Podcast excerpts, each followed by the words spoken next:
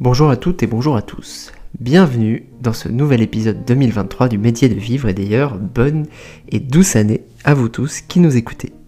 Je m'appelle Valentin Spitz, j'ai 36 ans, je suis psychothérapeute à Paris. Je reçois principalement, vous le savez, des enfants, des ados et des jeunes adultes. J'ai écrit des livres, des essais et des romans. Et j'exerce aussi à la Maison de Solène, Maison des ados, chaque lundi à Paris. J'ai co-créé avec ma consoeur Véronique Bernem, qui est également psychanalyste à Paris et auteur, cet espace qui s'appelle Le métier de vivre et que vous retrouvez donc dans ce podcast, mais aussi sur le compte Instagram du même nom. Notre ambition avec Véronique, montrer que la psychanalyse vaut bien mieux que tous les clichés qu'on lui colle à la peau. Qu'elle aide à vivre, à trouver du sens et qu'elle a toute sa place dans le monde de la santé mentale, même en 2023. Les psychanalystes ne sont ni froids ni silencieux, ils proposent au contraire un espace transgressif pour notre époque, c'est-à-dire un endroit où l'on est écouté, où l'on n'a pas besoin d'être productif à tout prix, et où on croit à une merveilleuse et poétique formule qui se nomme le temps psychique. Un lieu où on peut construire sa pensée et donc être sujet et acteur de sa propre vie. Un lieu où on a le droit d'être allongé, et si j'osais, mais allez j'ose, je dirais que Freud a inventé la méditation et que la psychanalyse fut au fond la première des méditations au monde. On peut tout s'y autoriser, le silence, le lâcher-prise et éventuellement les mots. Dans ce podcast, vous le savez, on parlera théorie, bien sûr, mais notre ambition, euh, et ceux qui l'ont déjà euh, écouté dans d'autres épisodes le savent, hein, n'est pas de vous proposer un cours magistral, ce que font d'ailleurs très bien déjà de nombreux psys. Non, nous, notre souhait, c'est de parler de la psychanalyse à un public le plus large possible, et surtout à celles et ceux qui n'en ont jamais entendu parler. Car nous croyons que les psychanalystes que nous sommes ont aussi le devoir de s'ouvrir au monde et de raconter leurs pratiques. Et d'ailleurs, dans ce podcast, on s'appuie au maximum sur ce que nous observons dans notre clinique, c'est-à-dire dans nos cabinets avec nos patients. C'est la base de toutes nos réflexions. Pour ceux qui suivent ce podcast depuis longtemps, vous connaissez le concept. Sur le compte Instagram Le métier de vivre, vous nous envoyez vos témoignages, vous nous racontez vos difficultés, vos souffrances, vous nous posez vos questions, et on en parle ici, en modifiant bien entendu votre nom pour qu'il ne soit pas reconnaissable. Voici donc le témoignage que je vais vous lire, le témoignage de Sandra aujourd'hui, et on va se retrouver juste après pour en parler avec Véronique.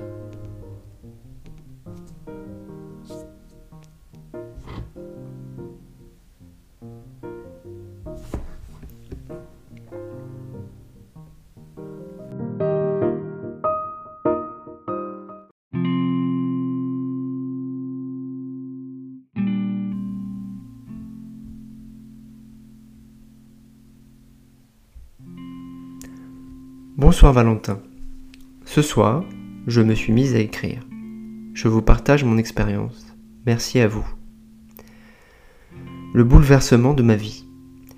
Il y a un an, mon compagnon, depuis plus de 20 ans, décidait d'une autre vie, décidait de se séparer. Je n'ai pas compris. Le sol s'effondrait sous mes pieds. Un déchirement. C'était impossible, c'était un cauchemar. Je m'effondrais. J'avais 44 ans, deux enfants de 9 et 14 ans, et qu'il a fallu annoncer les choses. Un drame, ils n'ont pas compris. Un choc pour eux. Notre famille ne serait plus comme avant. Longtemps nous avons cru qu'il reviendrait. Longtemps nous avons espéré. Et puis l'été est passé, il est parti. Quelques jours avant la rentrée des classes, j'étais un zombie dans ma tête. Mon esprit était paralysé, mon corps faisait le reste. Tenir. Il fallait tenir, rester debout mes enfants avaient besoin de moi. Les jours passent, les semaines, les mois, mon esprit est obsédé par je ne vivrai plus cette vie de couple, cette vie amoureuse, la complicité, l'intimité, les regards, les paroles, l'amour. Quel déchirement. Je n'y arrive pas. Aujourd'hui encore, j'ai beaucoup de mal à accepter ce qui ne sera plus. Mon drame, ma famille est éclatée. Elle aussi, elle ne sera plus. Les enfants qui doivent aller voir leur père dans un ailleurs, c'est très difficile pour eux, douloureux pour moi. Préparer leurs petites affaires, attendre leur retour avec impatience, les vacances, ces moments qui m'échappent, qu'on me vole, que je devrais, si tout était normal comme avant, vivre avec eux. Autour de moi, je regarde les familles, les couples, quelle souffrance. Je m'isole, je ne veux plus faire certaines choses. Je ne veux que mes enfants auprès de moi. Et pourtant, je suis si bien entouré. Mes proches, famille et amis. Je ne les remercierai jamais assez d'avoir été là, d'être encore là, ce jour. On me disait, tu verras, le temps aide. J'ai beaucoup pleuré, seul. Parfois devant mes enfants, je ne pouvais retenir mes émotions. Et puis les jours passent, les semaines, les mois, les émotions brûlent moins. La douleur est interne, intériorisée. À cette époque, j'ai eu besoin d'immortaliser des événements de notre vie à travers des albums photos que je regardais souvent. Puis, avec le temps, les albums se rangent, les photos changent de place, certaines restent, d'autres n'ont plus leur place. Je réfléchis à notre couple. Nous avons aussi beaucoup parlé pendant l'été. Il y avait des difficultés. Moi, je ne voulais pas de cette séparation. J'ai voulu réparer, essayer, se donner une chance. Il n'a pas voulu. Pour lui, c'était trop tard. Mon regret qu'il n'ait pas voulu essayer pour notre histoire d'amour, nos enfants. Chaque histoire d'amour est particulière, spéciale, la nôtre l'était. Il y a plus de 20 ans, j'avais fait le choix de toi, de ton amour, imposer mon choix amoureux à ma famille, lutter contre le racisme, je te l'ai dit. Dans ma vie, je n'ai pas beaucoup fait de choix, mais celui-ci, c'était le mien. Notre amour a su dépasser tout ça, nous étions heureux. La vie de jeune couple débutait avec tout ce bonheur palpable, les projets de vie en nous découlaient, la maison, les enfants, et puis il y a les événements de vie difficiles à surmonter, des deuils, le travail, la routine, des projets qui ne deviennent plus communs, des tensions petit à petit, font place dans notre couple. Et puis, il y a des moments où on se retrouve, mais, mais ça n'a pas suffi. Il est parti, m'a quitté. Être quitté, c'est perdre confiance en soi, c'est se remettre en question, totalement. C'est aussi se détester, car je me sens responsable, fautive. Qu'est-ce qui a fait qu'il est parti, définitivement? Et puis les jours passent, les semaines, les mois, cette douleur omniprésente ne me quitte pas. S'ajoutent des événements matériels auxquels je ne m'attendais pas, je ne le reconnais plus, et puis lui, il avance tellement vite. J'ai mal, mal de savoir qu'il y a une autre. Cette année écoulée, je me prends claque sur claque, et je ne sais plus par moment comment tenir, comment vivre, dormir, rire, prendre du plaisir, je ne sais plus. Comme si je devais tout réapprendre, repartir de zéro. Mon travail financièrement, espérer garder ma maison, mener moi aussi un combat, réussir, espérer, pouvoir avancer. La douleur est là, j'en parle, je me parle à moi-même, j'écris, je lis sur les ruptures pour comprendre, pour donner du sens. Je prends le temps, je fais les choses à mon rythme. Je ne veux plus de cette vie en cadence où parfois l'on se noie. Depuis un an, mes enfants et moi trouvons un équilibre. Nos liens se renforcent, notre complicité également. Mais il y a toujours cette douleur, ces pensées qui ne me quittent pas. Je pense toujours à lui chaque jour, pour ne pas dire chaque minute, chaque seconde. Aujourd'hui, j'ai beaucoup de tristesse, parfois de la colère, mais surtout beaucoup de tristesse, je me sens vide et seul. Je dois mener de front un combat, le combat de la vie au fond de moi, une partie est anéantie, détruite. Mais je suis là, vivante. Et puis revient ce sentiment de mais à quoi ça sert de me battre? Quel sens ça a tout ça? Je suis perdu, j'avance, puis je recule. Peut-être est-ce le début du chemin? Je me questionne et vous questionne et aujourd'hui j'écris pour partager mon expérience, pour avoir des retours, des expériences de vie, des explications, j'imagine ne pas être seul face à tout ça, ne pas être la seule. Merci, Sandra.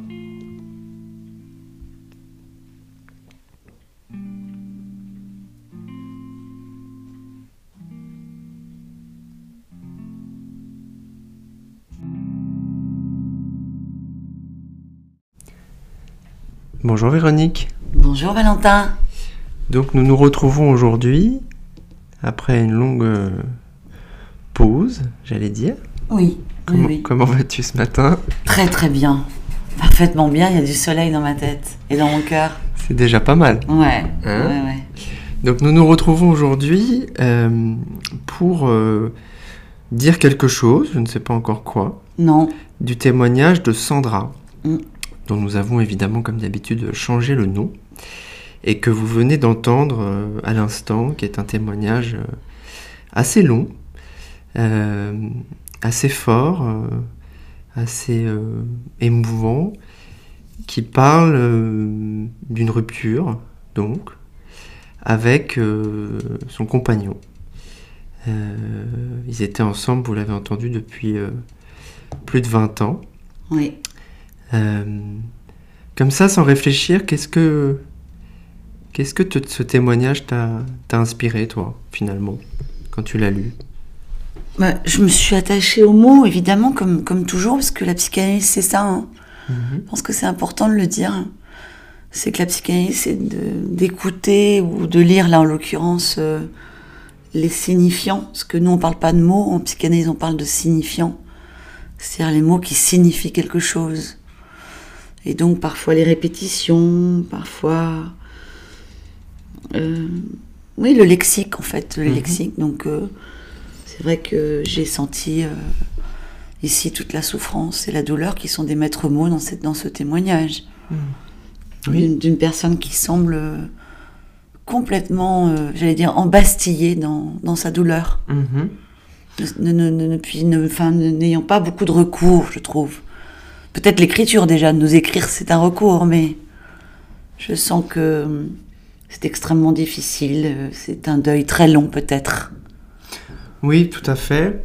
Euh, par ailleurs, euh, la première chose que j'avais envie de, vous dire, Sandra, c'est qu'il y a quelque chose d'assez classique dans ce que vous nous écrivez, et puis évidemment que moi je vois souvent, puisque on, on m'adresse régulièrement justement des enfants c'est ça qui, va être peut-être intéressant dans nos deux points de vue. Vous savez que Véronique euh, est, plutôt euh, euh, dans son travail de psychanalyse, dans son exercice face à des, des mères hein, qui arrivent dans ce genre de situation-là. Et des pères. Et des pères. Et mm. c'est vrai que moi, je me retrouve davantage avec les enfants.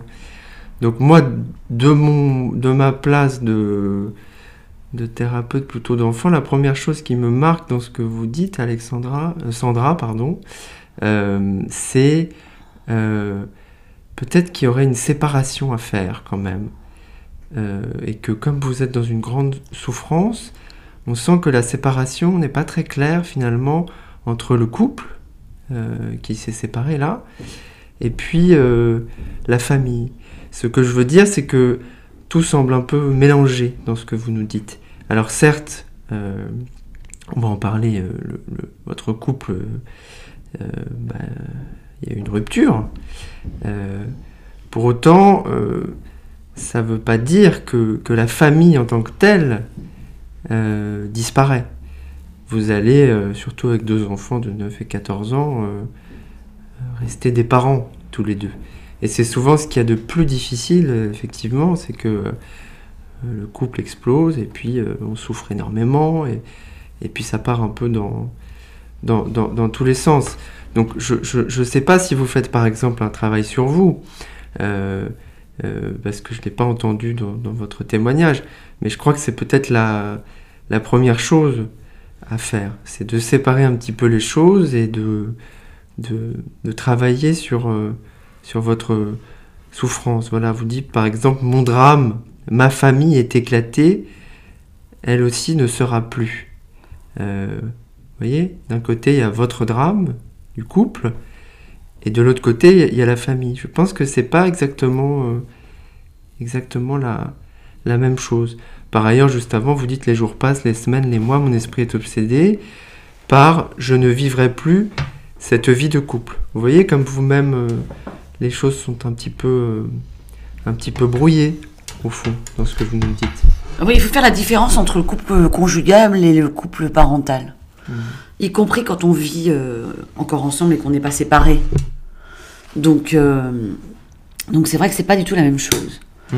Et donc, comme tu disais, Valentin, moi je m'occupe de père et de mère, mais je m'occupe aussi de femmes et d'hommes, en fait donc euh, de mari, d'épouse, de concubin, de concubine, enfin voilà, le couple, le couple des êtres humains. Et puis il y a le couple parental qui est, qui, qui se doit d'être, d'être là pour, pour leurs enfants. Et cette histoire de famille éclatée, euh, oui, c'est comme un morcellement pour cette personne, Sandra. Un morcellement, euh, comme si plus rien ne pouvait exister, exister uni, enfin, comme dans une unité parce qu'il y avait un ailleurs, euh, investi par, euh, ce, mari, euh, qui est père de temps en temps, puisque je pense que de temps en temps les enfants vont voir leur père.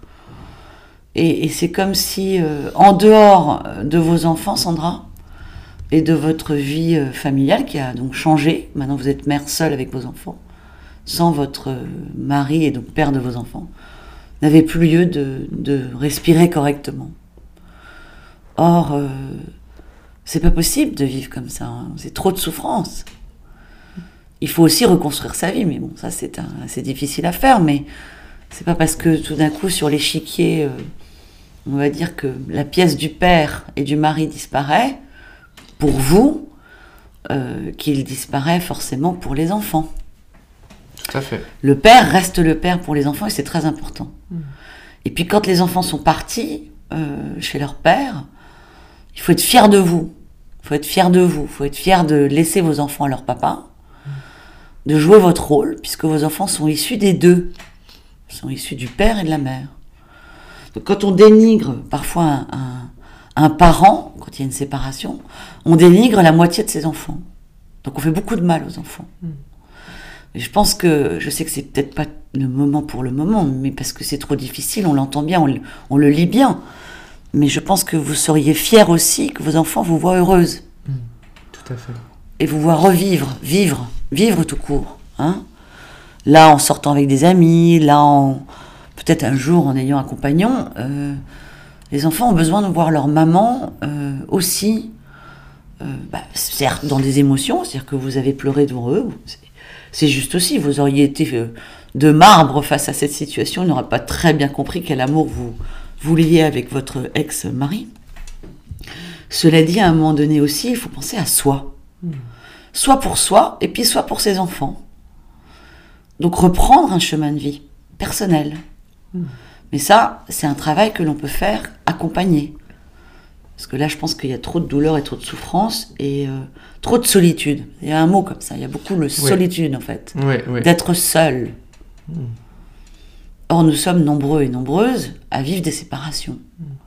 Et par exemple, ce qui est assez euh, probant dans ce témoignage, c'est qu'il n'y a pas de différence entre la séparation d'avec le père, le mari, et la séparation des enfants, qui fait que vous êtes reclus dans une attente, euh, j'allais dire un peu euh, pathologique, c'est un gros mot, mais quand même dans une grande souffrance, quoi.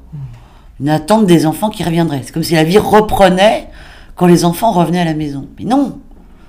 Alors il faut s'entourer. Il faut, il faut peut-être effectivement mettre beaucoup d'activités, euh, être le moins seul possible, mais ne pas attendre ces enfants, parce que les enfants le sentent. C'est pas vos enfants qui doivent vous sauver. C'est vous qui devez vous sauver de la situation. Oui, oui, tout à fait. Euh, on, on sent beaucoup hein, cette, euh, cette douleur, cette tristesse très profonde, vous le dites, hein, tristesse, euh, colère. euh, euh, ce sont des émotions très très présentes chez vous. Je crois que c'est très important effectivement que vous trouviez des personnes ressources autour de vous pour, pour vous soutenir, pour vous aider, que ce soit de la famille, après ça peut être des psys, ça peut être un médecin de famille aussi. Mais on sent que, voilà, vous le dites, hein, euh, je me prends claque sur claque, euh, je sais plus euh, par moment comment tenir, comment vivre, comment dormir, comment rire, comment prendre du plaisir, comme si je devais tout réapprendre, repartir de zéro. C'est vrai qu'une rupture, c'est un petit peu comme un crash, hein, finalement, tout d'un coup. Tout ce qu'on avait investi, tout ce qu'on avait imaginé, tout d'un coup s'effondre. Donc, il y a, vraiment un travail à faire et, aussi un temps à respecter. C'est-à-dire que euh, ça peut pas se faire euh, du jour au lendemain. C'est un long chemin, très très très très très très très très long chemin. D'autant que j'entends et je lis euh, que, vous, le dites, hein, chaque histoire d'amour est particulière, spéciale, la nôtre l'était. Il y a plus de 20 ans, j'avais fait le choix de toi, de ton amour, imposer mon choix amoureux à ma famille, lutter contre le racisme. Il y a aussi ça finalement, c'est que visiblement, cet amour-là, euh, euh, vous avez euh, subi beaucoup de jugements d'un point de vue familial pour le vivre. Et, c'est donc d'autant plus difficile. Il y a aussi le regard de, de, de, la famille. Vous le dites, être quitté, c'est perdre confiance en soi, c'est se remettre en question totalement, c'est aussi se détester car je me sens responsable, fautive. Qu'est-ce qui a fait qu'il est parti définitivement? Eh bien ça, typiquement, c'est des choses que vous allez avoir à travailler de votre côté et, surtout pas euh, avec euh, vos enfants. Dites-vous bien qu'un couple, de toute manière, ça n'est jamais une seule personne. C'est euh, le fruit de deux histoires c'est les fantômes de chacun, de chaque famille qui se sont mis ensemble. Il est s'il y a de responsabilité à trouver, il est autant responsable que vous. Voilà. C'est aussi à ça que ça sert de, travailler sur soi et, petit à petit d'arriver à transformer tout ça. Évidemment, on va pas se mentir, hein, je pense que tu seras d'accord, mais c'est vrai que, quand on a voulu construire une famille, euh, qu'on a des enfants avec quelqu'un, je crois que euh, le fait que ça s'arrête définitivement, un petit peu comme, euh, comme tous les deuils impossibles, il y, a quelque chose quand même de qui restera toujours une petite douleur en nous. Ça ne veut pas dire que, que hein, je veux dire, on peut pas l'effacer. Mais là, c'est dans ce témoignage précisément, enfin Sandra, on a l'impression que vous avez été sidérée par cette décision. Et, vous disiez justement que vous vouliez réparer, essayer, donner une chance. Comme si vous n'aviez rien vu, rien senti, ou alors tout simplement occulté euh, ce qui n'allait pas entre vous. Et comme si euh, votre ex-mari était arrivé à un point de non-retour où il ne pouvait plus faire aucun effort. Donc déjà, il me semble que les difficultés du couple n'ont jamais été parlées. Et donc tout d'un coup, ça vous tombe dessus comme un orage. Or, il me semble que un cauchemar, dit-elle. Oui, c'est ça, un cauchemar, oui.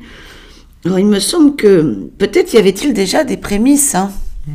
des indications, et que le problème des couples souvent, c'est que ça parle pas quand ça va mal. Ça attend, ça attend que ça aille très mal et ça se sépare. Une thérapie de couple, si elle était démarrée la plupart plus tôt, ça serait extraordinaire. Il faut la démarrer. Moi, on a eu ça aussi des, des très jeunes couples qui, à la première incartade, sont, même avant d'avoir des enfants, ont, commencé un travail pour se comprendre et ça peut très très bien fonctionner. Parce que comme tu disais, le couple c'est 1 plus 1, mais c'est 1 plus 1 plus 1. C'est-à-dire que le couple c'est une unité part, à part entière. Et le 1 plus 1, c'est en fait 1 et 1. C'est-à-dire qu'on doit chacun avoir nos individualités, nos projets, notre trajet, ne pas tout attendre de l'autre, en fait. Donc, euh, euh, et puis vous, vous êtes dans, dans une assignation quand même, parce que vous dites, euh, mon regret est qu'il n'ait pas vous laisser pour notre histoire d'amour, nos enfants. Là, je crois qu'il y a une confusion.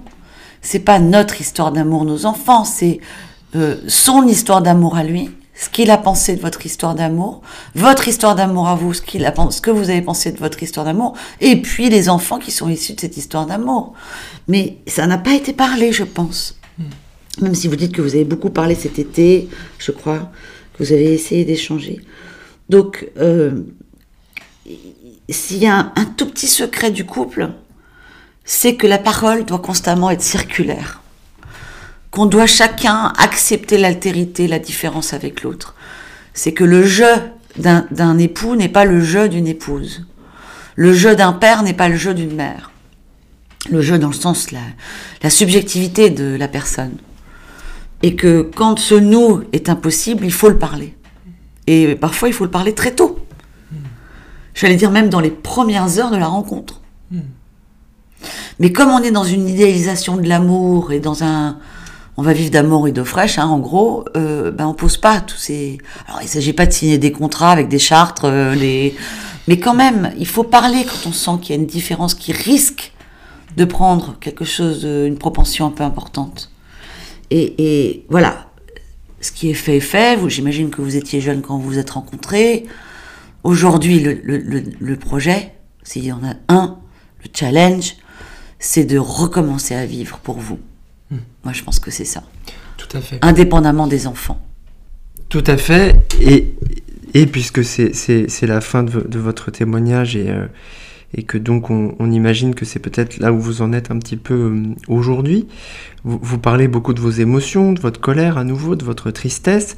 Je, crois que euh, c'est important que vous acceptiez finalement tout ce que vous ressentez. Les émotions, c'est vraiment comme des, comment dire, des messages quoi, qui nous sont envoyés et qui viennent nous raconter quelque chose de là où on en est et de comment avancer. La tristesse, par exemple, c'est euh, toujours euh, une réorganisation finalement euh, psychique autour d'une perte. Et là, évidemment, une perte amoureuse, c'est, c'est, très lourd. Donc je pense que prenez-les comme des alliés.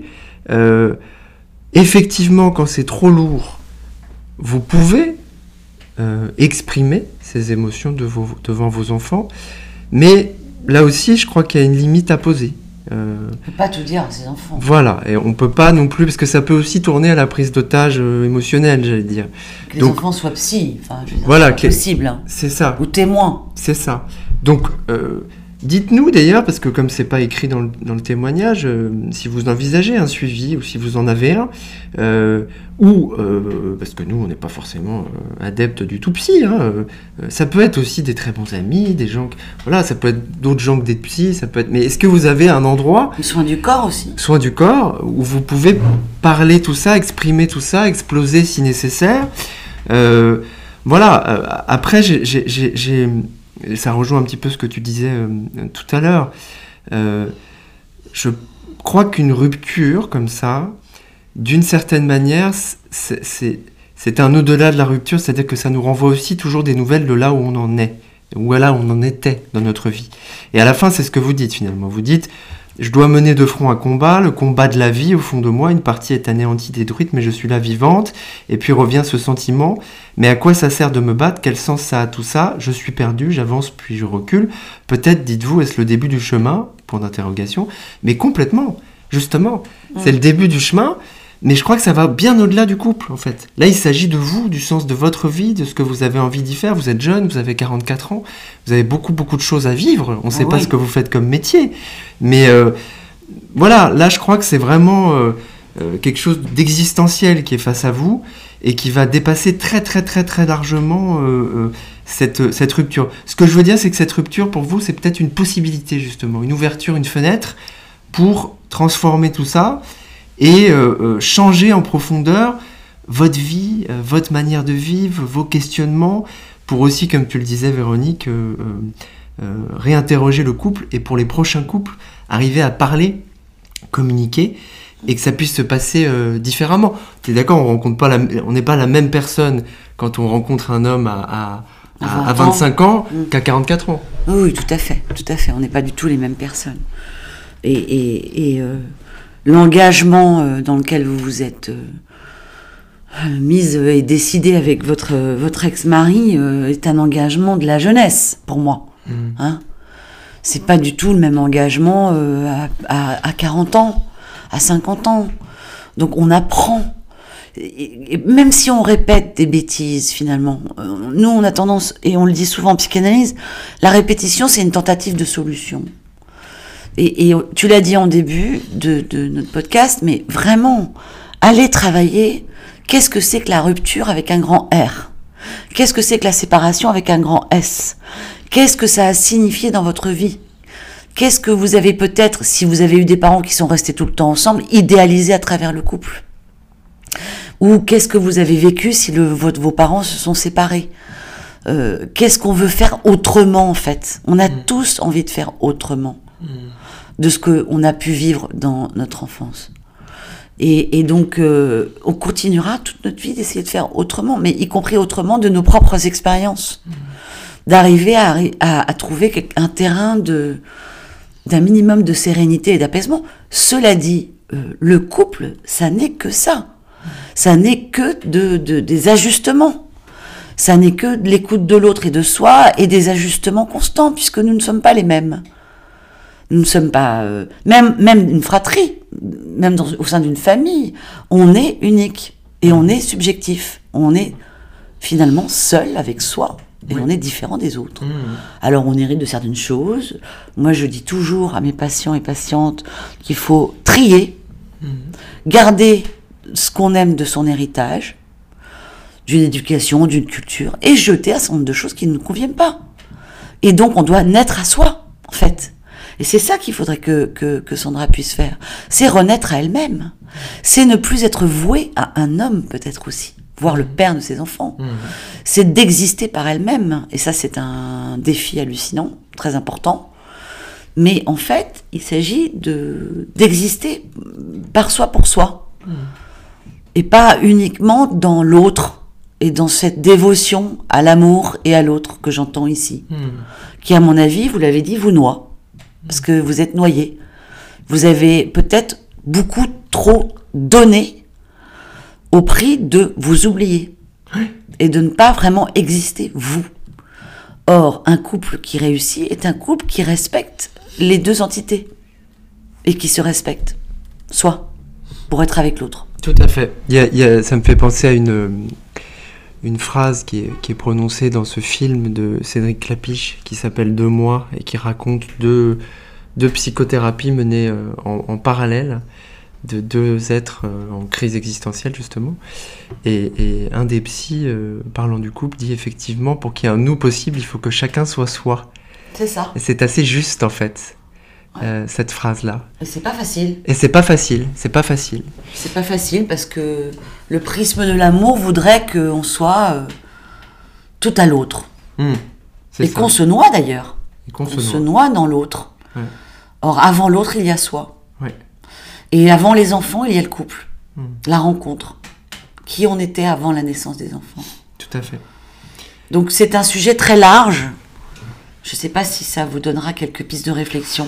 Bah, en tout cas, euh, On a essayé. essayé, euh, Sandra. N'hésitez pas à nous donner euh, des nouvelles. Par ailleurs, je dis ça à l'adresse de nos auditeurs. Sandra, euh, euh, de toute façon, je, mettrai en ligne le témoignage de Sandra pour que vous puissiez le consulter. Euh, mais elle, serait intéressée justement d'avoir des, expériences de, vie.